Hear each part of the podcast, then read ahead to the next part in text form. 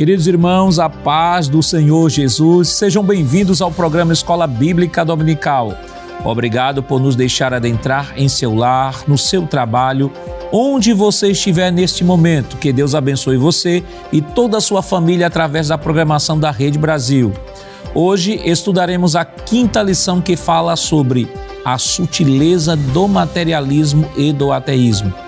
E para comentar a lição de hoje, contamos com a participação do presbítero irmão Jonatas Éder. Pode ser, irmão Jonatas. Pode ser, o pastor Nath Jackson. Do presbítero irmão Walson Sales. Pode ser, irmão Walson. Ser, o pastor Nath Jackson. E do auxiliar e professor irmão Jonas Santana. Parte seu irmão Jonas. Pai, senhor pastor Nath Jackson. Nesta lição apresentaremos o perigo e a incompatibilidade da cultura materialista moderna com os princípios da fé. Mostraremos o perigo da filosofia materialista e ateísta e como a igreja deve se comportar diante dela. Por fim, responderemos por que de tantos movimentos contemporâneos surgirem para confrontar a igreja. Esta semana, irmão Éder, o nosso texto áureo né, está em Romanos 1 e 20. O senhor poderia ler, por gentileza? Muito bem, pastor. Porque as suas coisas invisíveis desde a criação do mundo, tanto o seu eterno poder como a sua divindade se entende e claramente se vêem pelas coisas que estão criadas para que eles fiquem inexcusáveis, como o senhor citou, Romanos capítulo 1, verso 20. Irmão Walson, a verdade prática desta semana, por favor. Pois não, a verdade prática. Tanto o materialismo quanto o ateísmo são expressões máximas de um coração endurecido pelo pecado e de olhos cegados por Satanás. Irmão Jonas, quais os objetivos da lição desta semana? São quatro objetivos. O primeiro é conceituar o materialismo e o ateísmo. Segundo objetivo, rastrear as raízes do materialismo e do ateísmo, pontuar os pressupostos do materialismo e do ateísmo. E o último objetivo específico, afirmar o posicionamento da Igreja de Cristo. A leitura bíblica em classe para a lição de hoje está em Romanos, no capítulo 1, versículos 18 ao 23. Acompanhe conosco. Porque do céu se manifesta a ira de Deus sobre toda a impiedade e injustiça dos homens, que detêm a verdade em injustiça. Porquanto que de Deus se pode conhecer neles se manifesta, porque Deus lhe manifestou. Porque as suas coisas invisíveis, desde a criação do mundo, tanto o seu eterno poder como a sua divindade, se entendem e claramente se veem pelas coisas que estão criadas, para que elas fiquem inexcusáveis, porquanto, tendo conhecido a Deus, não glorificaram como Deus, nem lhe deram graças. Antes, em seus discursos desvaneceram, e o seu coração insensato se obscureceu. Dizendo-se sábios, tornaram-se loucos e mudaram a glória do Deus incorruptível em semelhança da imagem de homem corruptível, e de aves, e de quadrúpedes, e de répteis. Queridos irmãos, estamos iniciando o seu programa Escola Bíblica Dominical, esta semana estudando a quinta lição que tem como título A Sutileza do Materialismo e do Ateísmo.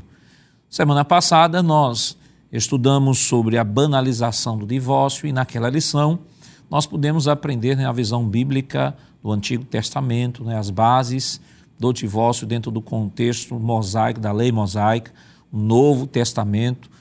Estudamos também sobre a banalização do divórcio e finalizamos com a perspectiva pastoral sobre a pessoa que está em uma situação é, que está passando por uma situação como essa ou que já se divorciou, mostrando a graça de Deus e o cuidado pastoral, né? Cuidado pastoral que deve ser administrado a pessoas que estão nessa situação. Mas esta semana nós estaremos estudando sobre as, as sutilezas do materialismo e do ateísmo. Mas antes de comentarmos né, sobre a lição desta semana, nós queremos indicar aqui duas obras a primeira obra é uma obra clássica, né, que é a nossa declaração de fé, declaração de fé das Assembleias de Deus. Né? Esta declaração de fé tem nela contida né, tudo aquilo que nós professamos, tudo que nós cremos defendemos e professamos. Então é importante que o professor possa se familiarizar né, com esta declaração de fé.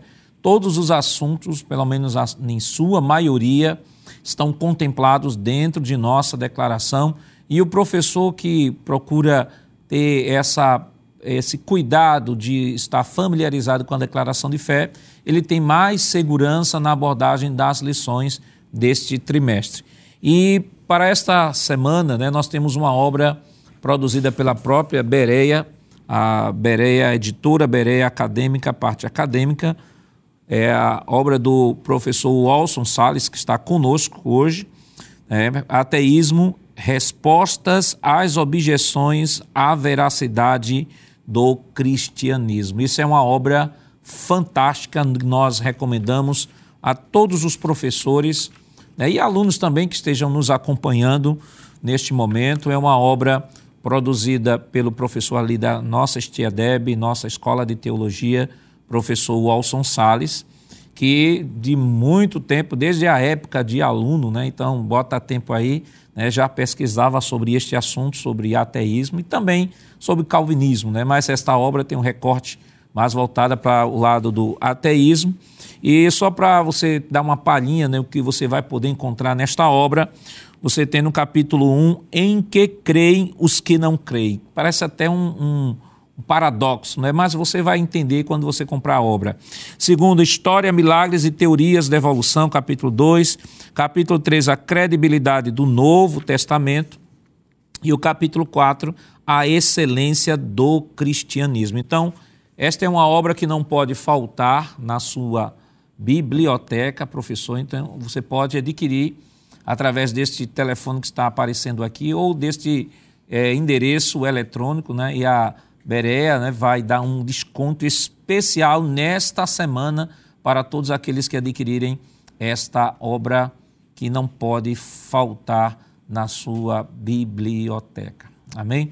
Então, irmão Jonas, Jonatas Éder, nós temos aqui a nossa primeira tela compreendendo o materialismo e o ateísmo. Vamos primeiro para o materialismo. O que é que a gente pode definir?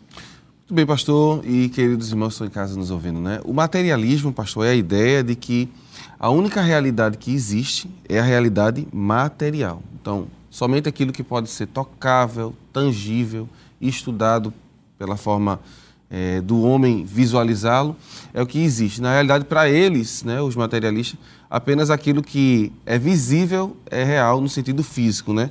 É, o Norman Geisler, trabalhando isso, ele diz assim, que o, o, a ideia do materialismo é que o material é algo eterno, é, que não surgiu, né, surgiu sozinho, sem ajuda externa. Portanto, para ele, os materialistas, a matéria é eterna, não é? E não surgiu de forma espontânea. A, a, grande questão dessa, dessa frase do materialismo é que como se o materialismo transcendesse tudo e fosse o princípio de tudo, não é? E isso vai desembocar em vários problemas. Não é? A definição do pastor Claudio de Andrade, no seu dicionário, ele diz assim: é uma doutrina que ensina a ser a matéria a realidade do universo. Né? É a negação sistemática das realidades espirituais. Então, além de dizer que só existe o lado material, também é a negação do lado espiritual e isso entra em contradição total com as escrituras. Irmão Alson, nós temos aí o segundo ponto é sobre o ateísmo. É, antes que o senhor defina sobre ateísmo, eu queria que o senhor pudesse. Assim, geralmente as pessoas fazem uma confusão entre ateísmo, agnosticismo e ceticismo, né? Acha, não, todo ateu é cético, todo cético é ateu, todo ateu é agnóstico, agnóstico, todo agnóstico é ateu. Algumas pessoas dizem, não, eu não sou ateu, eu sou agnóstico. Qual é a diferença dessas terminologias? O que é um ateu, o que é um agnóstico, o que é um cético? Ok, essas, essas três terminologias, elas são meio que co-irmãs, tá? Elas, são, elas, são meio, meio, elas estão meio que interligadas. Agora, especificamente, o ateísmo é a, é a crença positiva, tá? A afirmação positiva da inexistência de Deus. Eles afirmam terminantemente, ó, Deus não existe. O agnóstico, ele, ele duvida da existência de Deus. Ele diz, ó, Deus pode existir ou não. A, a, a palavra agnóstico, não conhecimento. Ele diz, ó, eu não tenho como saber que Deus existe. Existem dois tipos de diagnóstico. O comum, diz, olha, eu não sei se Deus existe. E o decidido, eu talvez mais, de forma mais forte, Deus não existe, tá? E é uma contradição, né? Porque é. como é que ele sabe que Deus não existe se não se sabe, se não se, se não se pode saber? É um problema. E o ceticismo é aquele que duvida de tudo, menos do, do ceticismo dele.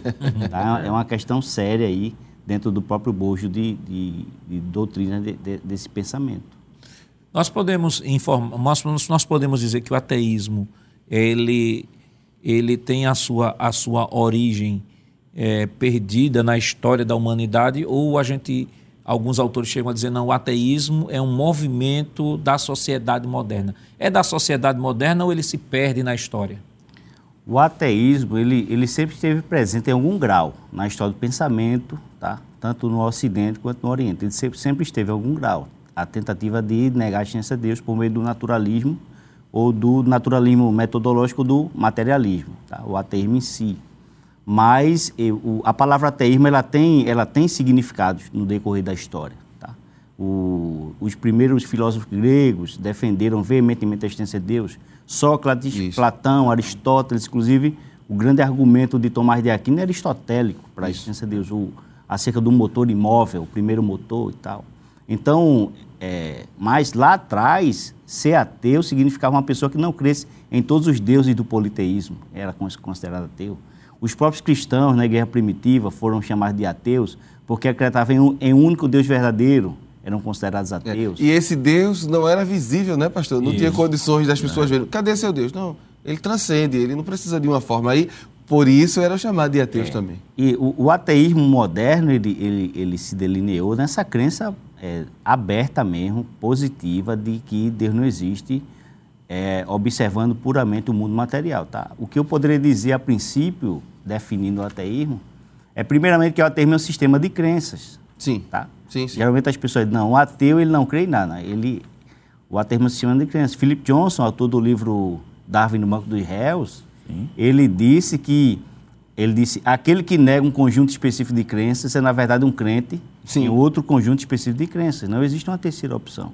Então, o ateu ele faz afirmações sobre a realidade, sobre o mundo, sobre a vida, sobre a ética e um sistema de crenças claro. Tá? Uhum. Então, é, poderíamos dizer que nós não temos fé suficiente para ser ateu. Para usar a frase do Norman né? É, exatamente. O, o, universo surgiu do nada, por nada e para nada. Todo esse bojo de declarações que não podem ser, inclusive, provadas cientificamente.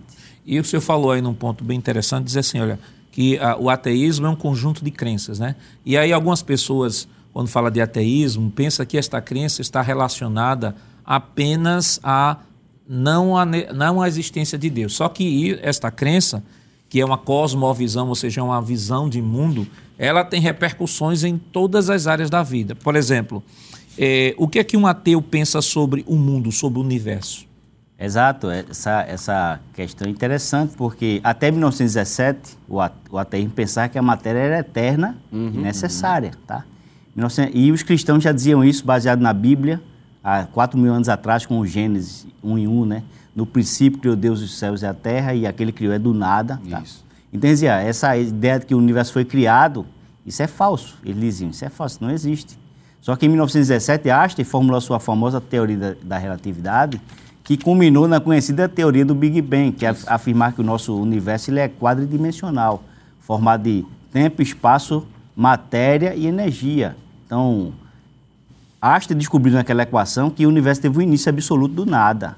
Tá? E, e quando ele compartilhou essa ideia para os seus amigos físicos, astrofísicos, as, inclusive alguns ateus disseram, olha, é, Albert Einstein, a gente, a gente preferir encontrar um verdadeiro buraco, um verdadeiro caos. Você está dizendo que o universo teve um início, é. isso significa que a Bíblia está certa. Tá? E, e aí, a partir de então, o mundo mudou completamente a partir dessa teoria que terminou beneficiando a visão de mundo cristã. Sobre a questão do mal, o que é que eles pensam sobre o mal? Hum, eu diria, falando especificamente acerca de, de um ateu raiz, né, poderia dizer que para o ateu, o mal não existe. Não existe mal, não existe bem. Eles criticam o problema do mal, mas para um ateu especificamente, não existe problema do mal. O próprio Richard Dawkins, que é a maior expressão do ateísmo hoje no uhum. mundo, né, que é um professor de, de biologia inglês, ele diz: olha, nós estamos é, dançando apenas a dança do nosso DNA. Nós somos átomos, moléculas e o DNA em movimento. Então, segundo essa visão, tudo que a gente conhece na, na cultura ocidental, que são os valores e o, o, os aspectos inerentes à pessoa humana, né? que são os atributos incomunicáveis que Deus deu a nós, intelecto, emoção, vontade, consciência, razão e liberdade, de acordo com essa visão materialista, naturalista, isso tudo é ilusão. Eu não tenho livre-arbítrio, eu não sim, tenho sim. consciência, eu não tenho mente, eu não sou entidade mental. Na verdade, se tudo se, resu, se reduz ao materialismo estritamente falando. Isso seria, na verdade, o pensamento de que o ser humano é apenas uma matéria em movimento sem alma imortal. Falando, resumindo tudo o que o senhor disse aí, apenas um robô. Nós somos robôs. Só que é interessante que essa questão de, de, de ser um robô, ela entra em contradição com o próprio argumento, porque esse robô pensa na própria não existência do, de um ser divino e talvez até... Na, porque quando a gente vai pegar o argumento e concluir, na verdade ele vai duvidar até da sua própria existência, que esse é o grande problema. É, como, como é que eu vou acreditar no argumento a favor do ateísmo se o, o argumento, todos os argumentos são apenas produto de matéria cega, Isso. É, sem, sem inteligência, que está formulando esses argumentos. Não, não faz. Não Entra faz em contradição no final. E que isso, irmão Jonas, tem implicações éticas, né? Porque a partir de tudo isso, a ética ateia seria não existe absolutos morais. Claro, porque se nega a existência de Deus, a consequência dessa negação vai ser negação também de todos os valores, inclusive aqueles que são produzidos pela própria humana. Nesse caso, os valores morais vão ficar completamente relegados a simplesmente meras opiniões. Então, é uma consequência. Se nega a existência de Deus, nega-se também os valores morais. Negando-se os valores morais, está se negando valores morais universais. Então, a ética fica ao sabor daquilo que a pessoa realmente pensa. Agora, é um grande problema quando se nega a existência de Deus? Com certeza. É um grande problema negar a, a ética e princípios morais? Sim, porque a verdade ela existe. Sim. A verdade ela vai existir independente, olha, independente do grupo social, mas aquilo faz parte da natureza do ser humano. O professor Alcio falando aqui sobre a questão do ser humano, do ser humano enquanto um ente, ele está ali para produzir, ele, ele vive uma verdade. Então, essa verdade, ela existe, não é produzida por questões de caráter aleatório, não. Imagine bem, o cérebro humano, quer dizer, deve estar pesando em torno de um, parece, se eu não estiver me confundindo aqui, é, um quilo e meio Quer dizer, é uma série de reações físico-químicas que tem ali dentro, mas essas reações aí, por si só, não produz pensamento. Sim. Quer dizer, o pensamento que está sendo produzido... Tem um ente, né? Tem um ente, existe um ente ali. É. Se fosse tão fácil reações físico-químicas produzir pensamento, a gente já tinha produzido isso dentro do laboratório. Então aí as máquinas virtuais provando claramente que não existe alma, existe um conjunto de respostas. Uhum. E você diz assim, faça isso, ele vai... Ele, ele corresponde. Ele, ele corresponde. Mas a alma humana que está lá é um produto universal, inerente, sobrenatural, que está dentro desse ser humano, de maneira que a ética, obrigatoriamente, a ética enquanto princípios universais estão ali dentro dessa alma humana. Não dá para negar isso. É, pastor, me permita, quando o Jonas falou dessa questão da ética, eu me lembrei de um, de um autor que ele disse assim, é, o problema é que para negar essa existência dessa moralidade que é real, é. eu preciso negar muita coisa. Por exemplo, hum quando eu, ele usa o exemplo do, do vagão do metrô. Uhum. Ele vai sentar e quando ele vai sentar, alguém senta antes dele. Diz assim, não, mas eu já ia sentar. Uhum. Essa ideia de que algo está errado, uhum. né? algo, alguém tomou a minha frente, ela não pode ser absorvida por um ateu. Por um ateu. É. Por quê? Se não existem valores morais, eu não posso nem determinar o que é meu e o que não é. Então, o grande problema da negação de Deus é chegar nessa realidade aí, ao ponto de você dizer assim, existe verdade? Né? Existe realidade ao ponto de você poder dizer para ele: não, isso aí é o seu pensamento, é o que você diz, eu acho que é meu. E aí entra em contradição novamente. Uma vez eu vi um documentário da BBC de Londres, né, neurocientistas procurando saber a diferenciar a consciência uhum. era, era fruto de um processo cerebral ou se era uma realidade fora do cérebro. E no final de tantas uhum. A pesquisa ficou inconclusa, eles não souberam dizer se era um processo cerebral ou se era uma realidade extracérebro, né? E, e a gente sabe, à luz do que estamos estudando uhum. aqui perfeitamente, de que o homem não é esse conglomerado de moléculas ativas que estão Glória em constante movimento e que o homem esteja preso a si mesmo, né, irmão Alson? Exato. Existem, pastor, respondendo essa questão, os quatro melhores argumentos, eu, eu entendo, para provar a existência os argumentos naturalistas, né? O argumento cosmológico, o argumento teleológico, a gente vai explicar isso hoje ainda, o argumento moral e o argumento da experiência religiosa. O argumento moral, o professor João falou, se a gente descobrir apenas uma coisa que é moralmente errada para todo, todos os seres humanos em todo o planeta Terra, toda essa ideia do relativista de que não existe absolutos morais cai por terra. Por exemplo, sabemos que é moralmente errado torturar uma criança por diversão. Uhum. Sabemos que é moralmente errado matar 6 milhões de judeus no Holocausto só Uhum. porque eles eram judeus. Tá?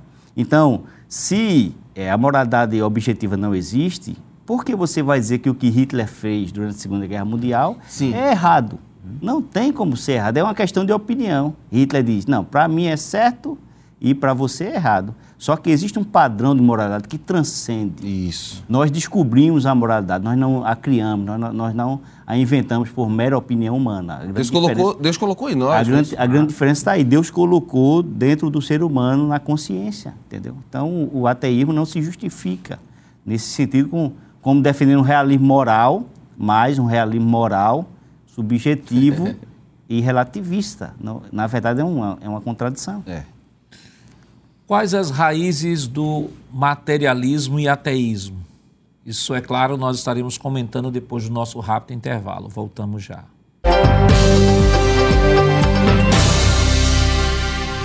Queridos irmãos, estamos de volta em seu programa Escola Bíblica Dominical, esta semana estudando a quinta lição que tem como título A Sutileza do Materialismo e do Ateísmo. E neste bloco ficamos de comentar sobre as raízes do materialismo e ateísmo. Irmão Éder, eh, no primeiro bloco nós trouxemos aqui a definição de materialismo, de ateísmo, fizemos um passeio conceitual aqui, assim, uma visão geral dentro do que é o ateísmo, as- os principais pensamentos, crenças e tal. Agora nós vamos para o segundo tópico da lição, que fala sobre as raízes do materialismo e ateísmo. E é o momento justamente que o professor vai utilizar a escritura, né, o texto sagrado, para fundamentar, dizer, olha, este assunto não é um assunto apenas contemporâneo, é um assunto que já existia desde 1900 e bolinha, inclusive na época do Novo Testamento. O que é que a gente já pode comentar sobre isso, as consequências do pecado e a cegueira espiritual? Muito bem, pastor. As raízes desse, desse pensamento de que Deus não existe, de que apenas a realidade é, é a matéria, ela vem realmente da queda, não é? A, a queda trouxe grandes problemas para o ser humano. Isso fica claro, a gente já vai começar lendo o próprio texto que o autor colocou como leitura bíblica em classe, que é Romanos, capítulo 1, e eu vou fazer menção de dois versículos, né? Para a gente entender eh, essa realidade de que o pecado está trazendo essa cegueira espiritual ao ponto do homem negar o seu próprio Criador. Né? É Romanos capítulo 1, versículos de número 20 e 21. Porque eram suas coisas invisíveis, desde a criação do mundo, tanto o seu eterno poder como a sua divindade se entendem, claramente se veem, pelas coisas que estão criadas para que eles fiquem inexcusáveis. Porquanto, tendo conhecido a Deus, não o glorificaram como Deus, nem deram graças. Antes, em seus discursos, se desvaneceram e o seu coração insensato se obscureceu. Então, o apóstolo Paulo, quando vai tratar do problema do ser humano, ele está introduzindo a carta aos Romanos e vai explicar por que o homem caído nega a existência de Deus e vive uma vida é, imoral, não é amoral, vive imoralmente. Não é? É, ele aponta para o pecado. E isso estava já escrito no Salmo, se o senhor me permite citar mais um, o Salmo 14 e o versículo 1. Veja que interessante esse salmo. Disseram os nécios no seu coração: Não há Deus. Têm se corrompido, fazem-se abomináveis em suas obras, não há ninguém que faça o bem. Essa declaração ela é, ela é interessante porque é exatamente o que Paulo vai dizer, isso aqui séculos depois. Não é? Paulo diz assim: por conta da negação da existência de Deus, não é? por conta do pecado, essa realidade entrou no homem e para que esse homem se sinta à vontade para pecar e ficar à vontade, ele nega a existência de Deus e pratica todas essas mais obras. Isso casa com o que Paulo está dizendo em Romanos. É interessante que todo aquele que vive realmente uma vida, uma vida distorcida da vontade de Deus, ele vai cair na imoralidade. E é isso que está acontecendo hoje. como os homens querem viver uma vida imoral, eles preferem negar a realidade da existência de Deus para que o seu coração possa ficar tranquilo e dizer, eu posso fazer o que quiser porque Deus não existe. Mas é interessante, né, que esse Nécio aqui, Nécio falta de conhecimento, ele dizia no seu coração né, que não existia Deus. Então, é, para a gente falar sobre essa questão das raízes do materialismo, apontamos a questão da, da consequência do pecado, pastor. E, irmão Alcio, quando a gente vai para o texto de Romanos 1, 18 a 23, que é, que é a leitura bíblica em classe, que é importante que o professor também possa dar uma lida, possa estudar um pouco sobre o texto, explicar aos irmãos. Claro que esse o conceito de materialismo e de ateísmo passa também por explicações filosóficas, a gente não pode fugir dessas explicações, mas é importante que o professor possa embasar o conteúdo de sua lição a partir do texto. Uhum. Né? E o texto tem um sentido que está relacionado ao contexto. Então, o que a gente pode perceber, tem tantas verdades que a gente pode extrair aqui de Romanos, é que o conhecimento de Deus, ele está manifestado, está explícito, e o fato do homem tomar a posição é, no caso de negar essa existência, está negando não é porque Deus não se deixou conhecer, ou que ele não tem a revelação, uhum. mas que ele, mesmo tendo revelação, como o texto diz, ele de maneira dissoluta diz assim: Eu não quero esse Deus. Exatamente. O que o texto de Romanos está dizendo é que o homem pode saber que Deus existe só por meio da criação. Uhum. Só por meio da criação. E ele se torna indesculpável por não reconhecer. Então é uma espécie de uma arrogância intelectual. O, existem é, duas afirmações que para o homem moderno é um problema. O cristianismo bíblico ele diz que ele é exclusivista. O, o, cristianismo, o cristianismo bíblico diz que ele é verdadeiro e que tudo que se opõe a ele é falso. In, incrivelmente, o ateísmo também diz isso. O ateísmo defende que ele é verdadeiro e que tu, tudo que se opõe a ele é falso. Diante da magnitude da criação, que a gente vê nas coisas criadas, o cristianismo bíblico é a única visão de mundo que responde coerentemente os cinco maiores questionamentos da existência humana. Origem, de onde viemos. E isso aí, o universo e, o ser humano. Origem, de onde viemos. Identidade, quem somos. Propósito, por que estamos aqui. Moralidade, como devemos viver. E destino, para onde vamos. Dizem que a maior aventura da vida é a morte. O homem, quando se depara com a morte, estremece nas bases. Porque a Bíblia diz que Deus colocou a eternidade no coração é. do homem ele sabe quando ele morrer não será o fim de todas as coisas. E ele sabe, Deus colocou em expectação terrível de juízo, que ele sabe quando ele morrer ele será julgado. Tá? Então, a criação, a magnitude da criação, prova de forma inequívoca, e, e Paulo está dizendo que você pode provar que Deus existe, inclusive sem a Bíblia. Em Romanos 1, 20 e 21, Paulo está dizendo, você Isso. pode provar só pela criação. Deus deixou a marca dele lá, né, professor? Deus deixou a marca, deixou as impressões digitais, e o homem pode saber que Deus Glória existe. A Deus. Agora, a criação, não tem, o homem não tem como saber quem é esse Deus Isso. por meio da criação. Aí Deus vem e se revela de maneira especial, né? Deus se revela de maneira especial, né? A revelação de Deus. revelação geral, revelação especial. Os, os outros fundamentos. É, história, razão, experiência. São os fundamentos do cristianismo. Então, Deus se revela de maneira especial na Bíblia. Deus vem e diz: Olha, eu vou dizer a vocês quem eu sou, eu vou dizer a vocês de onde vocês vieram, eu vou dizer a vocês por que vocês estão aqui, eu coloquei vocês aí. Eu vou dizer a vocês como vocês devem viver para viver uma vida rica, Isso. uma vida próspera abundante. e abundante e no fim para onde vocês vão. Deus diz quem Ele é, quem nós somos e está tudo, tá tudo resolvido, resolvido aqui na, na revelação especial. Tá? Então, o ateísmo ele fala em, em responder esses cinco maiores questionamentos. Eu estava vendo um debate entre William Lane Craig e um astrofísico americano chamado Quentin Smith. E Quentin Smith disse, olha, se o universo foi criado, ele foi criado do nada, por nada e para nada. O nada, Aristóteles dizia, é aquilo com que as pedras sonham. O nada não existe. Algo não pode trazer, fazer a sua própria existência ou criar a si mesmo. Isso é absurdo. Então tem que existir um Deus que está fora do tempo, do espaço, que é espírito, que é todo poderoso, porque trouxe o universo a existência do nada, e é extremamente inteligente, porque o universo é milimetricamente é, planejado, e ele é pessoal, porque ele escolheu criar e criou seres à sua imagem e semelhança. Glória a Deus. Nada explica melhor a realidade que nós vivemos, a, a não ser o cristianismo bíblico. Glória e esse texto, irmão Jonas, é bastante elucidativo, porque mostra que é, mostra primeiro o texto antes, né? Antes, o capítulo 1 até o versículo 17, né? Vai, vai mostrar também essa realidade de que, no geral, o capítulo 1 de Romanos vai falar sobre a universalidade do pecado. e que a despeito dessa universalidade do pecado, Deus é um Deus que se revela. Tanto que o versículo 19 diz: Porque o que de Deus se pôde conhecer, nele se manifesta, porque Deus lo manifestou. Ou seja, Deus toma a iniciativa de se revelar, e nessa revelação, aí Paulo vai dizer assim: um homem, o Deus que se revelou, deixou suas impressões digitais na criação, por isso que os homens são inexcusáveis, ou seja, são indesculpáveis. Não existe nenhum homem no planeta Terra que possa atestar e dizer assim: eu, Deus não existe, não conheço Deus, porque o próprio Deus está revelado na sua criação. De maneira geral, que chamamos isso de revelação geral, né? Revelação geral. Mas tem a revelação especial que é a Escritura. E quando eu, eu lembro da, da revelação especial, eu me lembro do texto de Hebreus, né? Hebreus, no capítulo 1, Hebreus capítulo 1, versículo 1, e aí o senhor já passa a comentar, diz o seguinte: Havendo Deus antigamente falado muitas vezes e de muitas maneiras aos pais pelos profetas, a nós falou-nos nos últimos dias pelo Filho. Então isso fica bastante claro de que o Deus que se revela na criação, como já dizia o salmista do Salmo 19, né? Os céus proclamam a glória de Deus, o firmamento anunciam as obras das suas mãos. Esse Deus grandioso que se revelou na criação é o Deus que se revela agora na revelação especial que é a palavra. E vale mencionar também, pastor, que dentro da história da dentro da história humana, nós não temos nós não temos países ateus.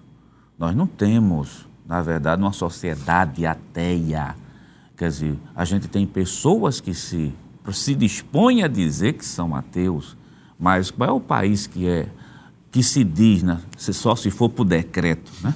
Só se for por decreto. Países totalitários, né? Totalitário. países totalitários. Mas aí Deus é, é o Estado, e né? coloca, é, pronto. É Deus se coloca no lugar de Deus, então ele se autoproclama é. Estado ateu. Ateu, só se for um, um, decreto. Mas a população em si, porque a crença em Deus é algo de caráter totalmente universal.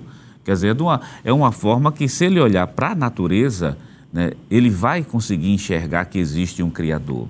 Existe coisa, antes de responder a sua pergunta, que é bem interessante, que a gente faz todos os dias, talvez não se dê conta. A coisa mais complicada para um ateu responder é a existência do olho humano. Quer dizer, não é do olho enquanto globo ocular, é a capacidade de enxergar. Isso é complicado de ser feito. Outra coisa que é bem difícil para explicar. A gente pode citar aqui Chomsky, Labov, pode explicar, trazer qualquer outro pesquisador aqui. A fala humana, a hora de falar, não é a substância sonora, fonética, não. É a articulação da fala. Quer dizer, a gente tem diversas correntes tentando explicar isso. Por quê? Isso é inato. Quem colocou essa questão da fala foi o homem, foi Deus. A gente faz isso constantemente. A gente Glória vê o ateu falando eu disse, mas a tua fala já mostra que Deus existe é. em, em, si só. E a questão do próprio olho humano, né? Quer dizer, não é simplesmente a questão de receber iluminação, é sempre é, é receber esse cérebro, interpretar e existir alguma coisa lá dentro que consiga conceituar isso aí. Então, interessante é que quando o homem, sabendo disso, se encaixa em Romanos capítulo 1 e o versículo número 21, porquanto tendo conhecido a Deus, não glorificaram como Deus, nem lhe deram graça, antes em seu discurso se desvaneceram e no seu coração se tornaram insensatos. Aí vai para Efésios, capítulo de número 1, tem um, tem um capítulo 4, desculpe, e o versículo 18 de Efésios assim, que entenebrecido no seu entendimento. Isso. Quer dizer, por que se entenebreceu? Quer dizer, não surgiram do nada, mas por causa do orgulho, Isso. da vaidade, porque o pecado está instalado lá dentro. E se eu tiro Deus de cena, então posso ficar à vontade para fazer qualquer coisa, então a pessoa vai se entenebrecendo, como diz o apóstolo São Paulo.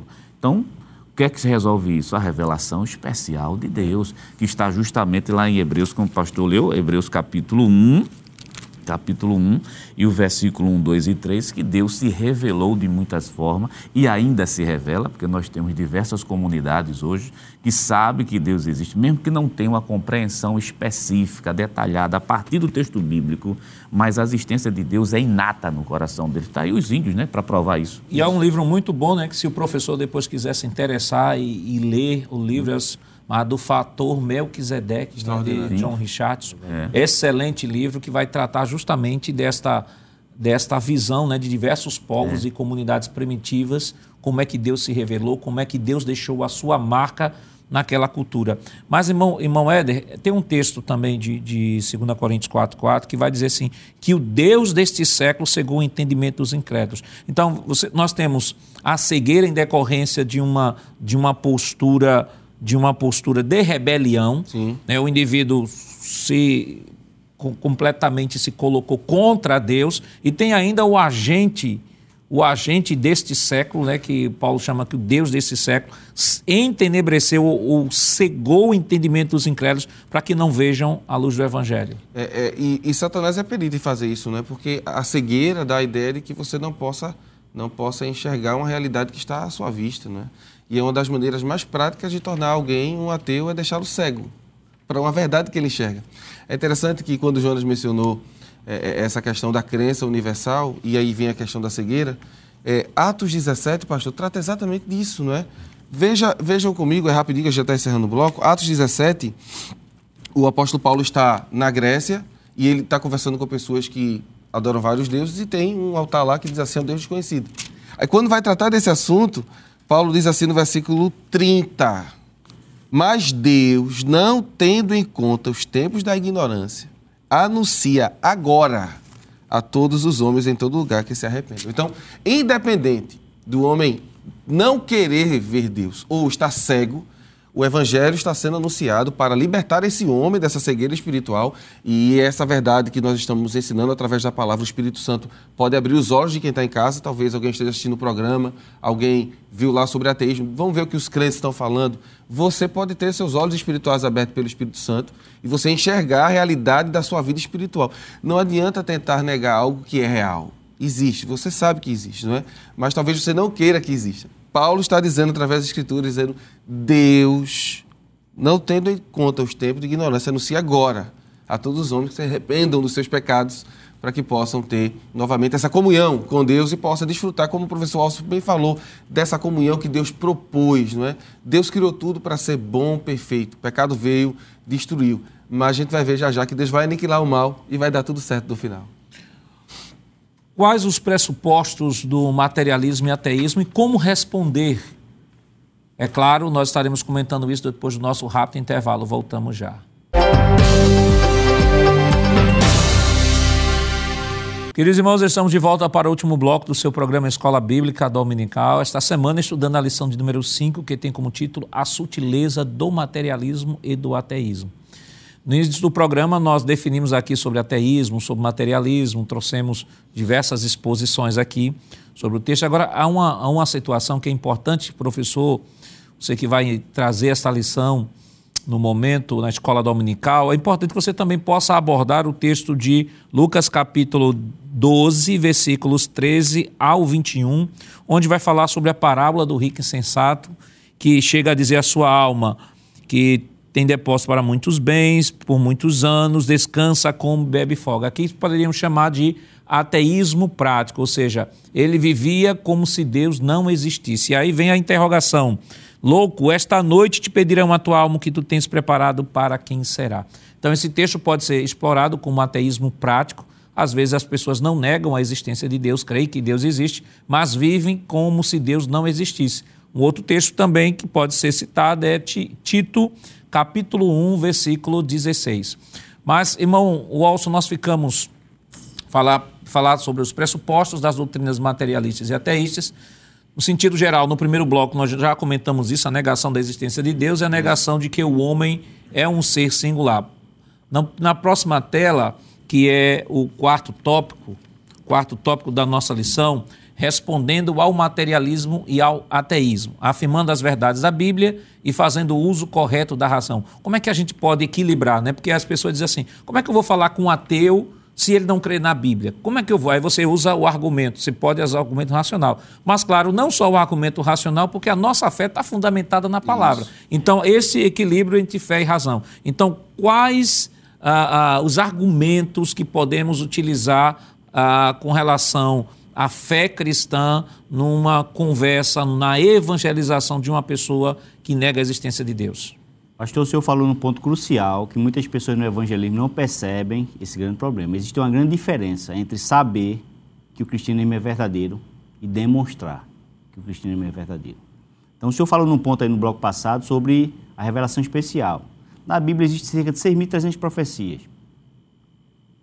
3.268, segundo Werner já se cumpriram. Profecias se cumpriram na história, inclusive na nação de Israel. É um ponto pacífico. Então, a pessoa tem que buscar argumentos. Se o ateu não crê na Bíblia, você tem que buscar argumentos de fora e trazer que, uhum. argumentos que apontam para a Bíblia. Um argumento muito comum é o argumento cosmológico. E o melhor que eu, que eu acho é o argumento cosmológico Calan, né? A ideia de que o universo teve um início absoluto do nada. E, e o, o argumento é assim: tudo que tem um início tem uma causa, o universo teve um início, Isso. portanto, o universo tem uma causa. A primeira premissa é metafisicamente verdadeira, a segunda premissa é confirmada cientificamente, o universo foi criado no passado, no passado finito, portanto, o universo tem uma causa. Quem é a causa do universo? A única explicação é Deus. Porque se ele criou a matéria, esse ser está, ele é imaterial, ele é espírito. Se ele criou o tempo, ele está fora do tempo, ele é eterno. Isso. Se ele criou, é, se ele escolheu criar, ele é pessoal, tá? São características do Deus da Bíblia. Então, quando a gente é, diz que é, os ateus dizem que existe um conflito entre fé e razão, isso é falso. É. Porque crença, crença é conhecimento justificado. Isso aí, inclusive isso que o senhor comentou aí, tem Gênesis 1 e 2. Pois é. Né? 1, 1 e 2, né? No princípio criou Deus os céus e a terra, ou seja, já mostra Deus criando no princípio. Que princípio é esse? Não é o princípio da eternidade, que a eternidade não tem princípio. Isso. Deus criou o tempo. É o próprio tempo. Criando o tempo e a matéria, né? Tempo, matéria, espaço e energia, né? O próprio Deus fazendo tudo isso. Então, não entra em contradição com essas afirmações científicas que o senhor trouxe. Exatamente. E, é, para corroborar, né, é, criou do nada. Ou seja, Deus não cria o universo de uma matéria pré-existente. Inclusive o verbo lá, né? O verbo, né? Bereshit barar, é. né? Barar Bará é criar, trazer existência aquilo que não existe, né? Então, Do nada, exato. não está em contradição. E aí já quebra a questão materialista também, porque o materialista diz que o, a, a, questão física ela é pré-existente, ela é eterna, e aí já quebra isso também. Não, essas descobertas deixaram os, os astrofísicos, os físicos, assim, desesperados, porque a implicação era clara. Tem que ter uma causa do universo. E essa causa do universo, ela tem todas as características do Deus da Bíblia, do Deus da revelação especial. Tá? Então, não existe conflito entre fé e razão. Não existe conflito. Fé é crença e fé é conhecimento justificado. Nós cremos em um Deus sobrenatural que trouxe todas as coisas pelo poder da sua palavra. Tá? Esse argumento que o senhor falou é o argumento cosmológico. O argumento Qual o outro argumento que a gente O argumento teleológico, o argumento da sintonia fina, que fez com que o maior ateu dos últimos 100 anos, Anthony Flew, é. que era um dicionarista, um filósofo que escreveu o livro é, épico, A Presunção do Ateísmo. E antes de morrer, ele, estudando Aristóteles, estudando a biologia, ele disse: ah, Deus tem que existir. E ele abandonou o ateísmo, o maior ateu dos últimos 100 anos, abandonou o ateísmo, escreveu um livro chamado Um Ateu Garante Deus Existe, as provas incontestáveis de um filósofo que não acreditava em nada. E ele foi convencido, ele não se, não se converteu ao cristianismo, mas ele foi convencido pela evidência na ciência, operativa, a ciência empírica, na, na, biologia, de que tem que existir um Deus criador de todas as coisas. Essa sintonia fina, essa, esse planejamento milimétrico na criação, tá? na criação, mostrou para ele que Deus existe. Está muito organizado para uhum. não ter surgido de um design, de alguém que fez, uhum. não é? é? Não pode ter sido uma questão espontânea. Está tão arrumadinho que precisou de alguém para arrumá-lo. Exato. É, a probabilidade da, da taxa da taxa entre a força nuclear e a, a força magnética no universo se na, estar na taxa que elas estão hoje é de uma chance em 10 elevado a 48. Muita coisa. Se, se nós cobríssemos todo, toda a América do Norte com moedas, todo o piso da América do Norte com moedas, é, a uma altura do chão até a Lua, se nós cobríssemos todo o piso da América do Norte um bilhão de vezes com moedas, que vai do chão à lua, seria uma chance em 10 elevado a 48. É, não, muita coisa, é impossível. Não é necessário que o universo fosse assim. Então tem alguém lá sustentando. Glória a Deus é. por isso. Tem alguém lá medindo, dizendo, você vai ficar aqui. porque tem um povo lá que eu quero salvar. Glória a Deus. Um povo lá que eu quero salvar. Glória Então a sintonia fina fez com que esses homens mudassem de ideia e reconhecessem a existência de Deus, de um Deus todo-poderoso, fora do tempo e extremamente inteligente. O outro argumento também se fala do argumento moral, né? Que, qual- como é que a gente pode. O argumento moral é o argumento de que existe um, de que a moralidade ela é transcendente, ela não se baseia na experiência humana, né? nem, nem se baseia na, na opinião humana. Como a gente já mencionou, se existe pelo menos uma coisa que é mal, que é considerado errado para todo ser humano na face da Terra, como torturar uma criança por diversão, então esse padrão transcendente está estabelecido. E quem é o padrão de moralidade é o próprio Deus. O padrão de moralidade e de bondade é o próprio Deus. Hoje a gente tem, irmão Walson, é um, um movimento chamado neoateísmo, é, que está muito comum. São, é o tipo ateísmo militante. Quem são os principais personagens deste neoateísmo? É verdade, esse grupo surgiu após os atentados de 2001, de 11 de setembro de 2001, tá? E os quatro cavaleiros do apocalipse do, do neoateísmo, né? Richard Dawkins, Sam Harris, Daniel Dennett e Christopher Hitchens, que foi um ateu inglês, um jornalista que faleceu recentemente de câncer no esôfago. Inclusive o irmão dele, que era ateu, Peter Hitchens, escreveu, abandonou o ateísmo, escreveu um livro chamado The Rage Against God, a, a, a fúria contra Deus. E ele diz nesse livro, como o ateísmo me levou à fé cristã. Como ele tentando refutar o ateísmo, o irmão de Christopher Hitch, como ele tentando refutar o ateísmo, ele se converteu à fé cristã. Um livro fantástico que merece ser publicado no Brasil aqui. Irmão Jonas, e é interessante que é, esse, este assunto é um assunto muito, muito vasto, né, que merece estudo tanto da Escritura, né, como já citamos aqui, os textos que podem ser explorados pelos professores, como essas informações que estão sendo trazidas aqui no programa da Escola Dominical, além do material da revista, outros materiais que podem ser agregados. E quando a gente olha para esse tema, e principalmente vê né, o dilema que os nossos jovens estão vivendo hoje dentro das. Eu não vou dizer nem só das universidades, né, que também dentro do ensino fundamental, do ensino médio, sempre existem aqueles que abraçam esse tipo de, de, de cosmovisão e querem passar para a mente dos nossos, dos nossos jovens e que tudo, tudo isso que a gente acredita é retrógrado, é uma coisa supersticiosa, e quando a gente percebe, à luz de tudo quanto foi colocado aqui, de que ah, chegar à conclusão que, que Lutero chegou, né? disse que se ele tivesse em um lugar, um lugar bem reservado, com a Bíblia aberta, ele está mais atualizado do que aquele que está do jornal daquele dia. Perfeito. E um dos grandes problemas que eu tocou, pastor, no assunto que é de grande importância, a questão da educação. É lamentável porque quem, tá na, quem es- está, né, não estou me referindo aqui a uma pessoa específica, na frente de, dos programas de, de, de educação, compartilham desse conhecimento ateísta, agnóstico, Materialista, né? materialista, evolucionista, que desde pequenininho a criança ela já é educada em, em aceitar que o ser humano nada mais é do que um, um mero produto do acaso, um mero produto de uma evolução gradual das espécies. Quer dizer, isso está na educação primária.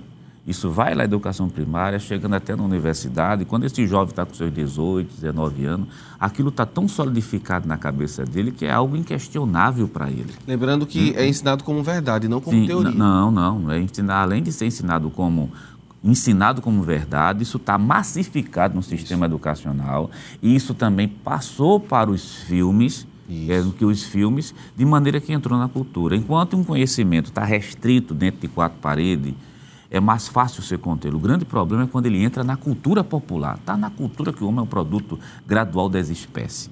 Agora, se isso fica como uma, uma, uma verdade, então a pessoa não questiona. Esse é o grande problema. Aí, qual é a recomendação? Desse ponto de vista, questione.